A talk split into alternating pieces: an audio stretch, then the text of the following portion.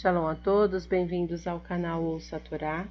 E hoje vamos para a sétima e última aliada para achar Noa, está no capítulo 11 de Bereshit, e vamos ler até o versículo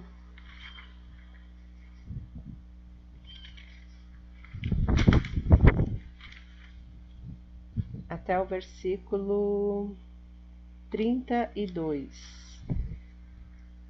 Baruch Adonai Eloheinu melech haolam asher bahar banu mikol hamim venatan lanu et toratou Baruch Adonai noten hatorá. Amém. Bendito sejas tu Adonai, nosso Elohim, Rei do Universo, que nos escolheste dentre todos os povos e nos deste a tua Torá. Bendito sejas tu Adonai, que outorgas a Torá. Amém.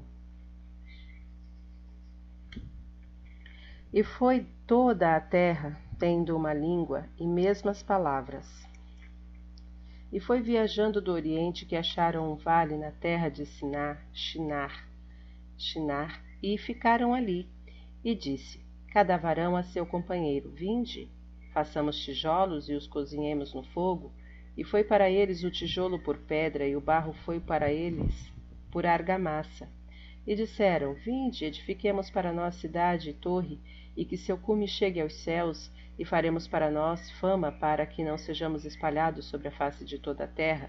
E depois e desceu o Eterno para ver a cidade e a torre que edificaram os filhos dos homens. E disse o Eterno: Eis um mesmo povo e uma mesma língua para todos, para todos eles. Isto foi que os fez começar a fazer, e agora não lhes será privado tudo quanto intentam fazer. Vinde, desçamos e confundamos ali sua língua, para que não entenda cada um a linguagem de seu companheiro. E os espalhou o Eterno dali sobre a face de toda a terra, e cessaram de edificar a cidade. Por isso chamou seu nome Babel, pois ali confundiu o Eterno a língua de toda a terra, e dali espalhou-os o Eterno sobre a face de toda a terra. Estas são as gerações de Sem. Sem tinha cem anos quando gerou Arfaxad dois anos depois do dilúvio, e viveu Sem depois de gerar Arfaxad quinhentos anos, e gerou filhos e filhas. E Arfaxad viveu trinta e cinco anos e gerou a Shelar. E viveu Arfaxad depois de gerar a Shelar quatrocentos e três anos e gerou filhos e filhas. E Shelar viveu trinta anos e gerou a Eber. E Shelar viveu depois de gerar Eber quatrocentos e três anos e gerou filhos e filhas. E viveu Eber trinta e quatro anos e gerou a Peleg, e viveu Eber depois de gerar a Peleg quatrocentos e trinta anos e gerou filhos e filhas. E viveu Peleg trinta anos e gerou a Reu, e viveu Peleg depois de gerar a Reu duzentos e nove anos e gerou filhos e filhas. E viveu Reu trinta e dois anos e gerou a Serug, e viveu Reu depois de gerar a Serug duzentos e sete anos e gerou filhos e filhas. E viveu Serug trinta anos e gerou a Nahor. E viveu Serug depois de gerar a Nahor duzentos anos e gerou filhos e filhas. E viveu Nahor vinte e nove anos e gerou a Terar. E viveu Nahor depois de gerar a Terar cento e dezenove anos e gerou filhos e filhas. E viveu Terar setenta anos e gerou a Abraão, Abram, a Nahor e a Haram. E estas são as gerações de Terar. Terar gerou a Abrão, a Nahor e a Harã, e Harã gerou a Lot. E morreu Harã em vida de Terá, seu pai, na terra de seu nascimento, em Ur dos Cadeus. E tomaram Abrão e Nahor para eles mulheres. O nome da mulher de Abrão era Sarai, e o nome da mulher de Nahor era Milcá, filha de Harã, pai de Milcá e pai de Iscá, Sara. E foi Sarai estéril, não teve ela descendência. E tomou Terá a Abrão, seu filho, e a Lote, filho de Harã, filho de seu filho, e a Sarai, sua nora, mulher de Abrão, seu filho, e saíram com eles de Ur dos Caldeus para ir à terra de Canaã, e chegaram até Harã, e ficaram ali, e foram os dias de Terar, duzentos e cinco anos, e morreu Terar em Harã. Amém. Baruch atah Adonai, Eloheinu melech haolam, asher natan lanu Torah temet, v'hayeu lanatah betorreino. Baruch atah Adonai, noten hatorá. Amém. Bendito sejas tu, Adonai, nosso Elohim, Rei do Universo, que nos deste a Torá da verdade e com ela a vida eterna plantaste em nós. Bendito sejas tu, Adonai, que outorgas a Torá. Amém. Vamos então aos comentários referente a esta liá. Capítulo 11, versículo 1, mesmas palavras. O Midrash Akut 62 faz uma interessante comparação entre a geração da Torre de Babel, Dor Ahaflagá, e a do dilúvio, Dor Hamabu. Na primeira existia paz e concórdia entre os seus membros. Por esta razão, apesar de ela ter blasfemado contra Deus, construindo a famosa torre, torre para alcançar o céu, foi suavemente castigada.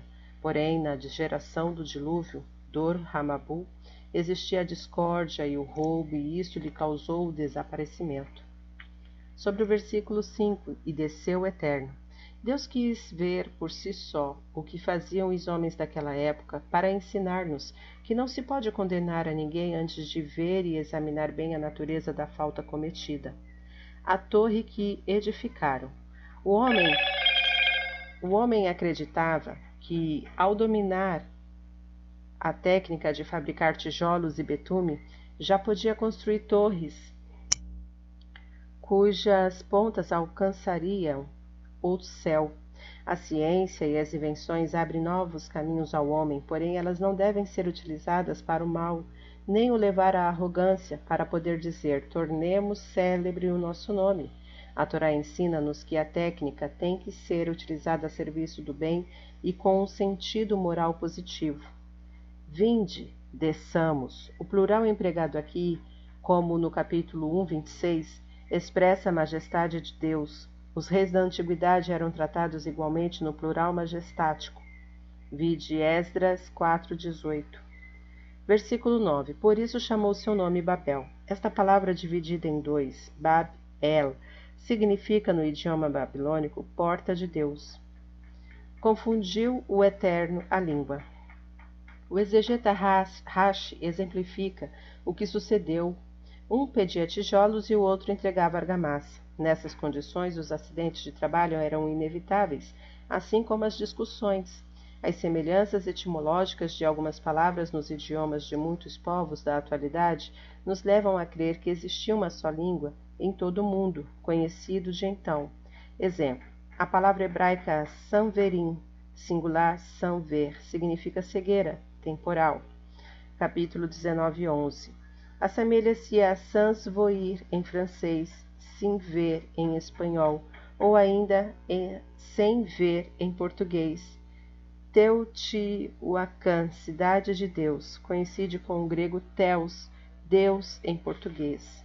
Dios em espanhol, sem contar as semelhanças que existem entre os idiomas latim, latinos, semíticos e outros.